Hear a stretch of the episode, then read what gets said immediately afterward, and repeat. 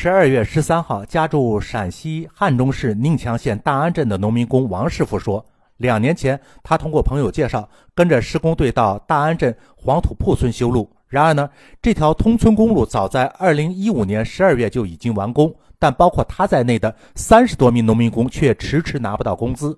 王师傅说，他之前多次找到承包该项目的陕西远景工程有限公司，但该公司负责人高文始终说，由于该条道路的工程单位宁强县大安镇政府始终没有给付欠款，所以呢也没钱给公司。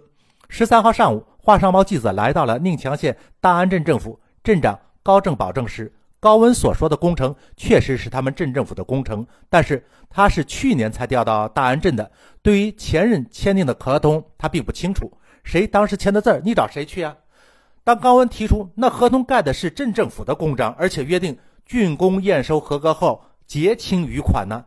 高正宝又说合同没经过公证，也没经过法律途径，你和谁约定的？你找谁去？山峰说：“当官不为民做主。”不如回家卖红薯。高镇长是现任的镇长，加盖有镇政府答应的合同，你不出面解决，你让谁解决？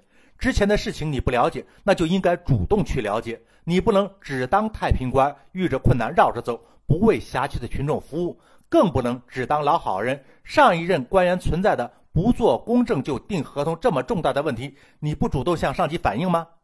公司的行为也存在很大的问题，镇政府并非没有给公司结款，而是没有全部结款，所以公司也没有充分的理由长期拖欠农民工的工资。所以高镇长现在不是没事可管，而是有很多的事情必须要管。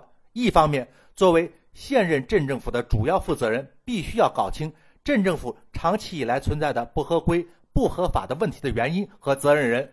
本级能处理的，本级处理；本级处理不了的，向上级汇报请示。另一方面呢，必须要在辖区内积极解决拖欠农民工工资问题。该追究责任的就要追究，该落实的政策一定要落实。这件事情啊，涉及到两个方面：一方面是镇政府和公司有合同的纠纷，这方面呢，高镇长啊是要积极面对、正面解决；另一方面呢，是公司拖欠农民工的工资。这一方面，高镇长也要高度关注、认真解决。这么多、这么复杂、这么具体的工作，要一一落实到位、彻底解决。不找你一镇之长的高镇长，还能去找谁呢？高镇长在其位，你就必须谋其政，你可不能一推六二五呀。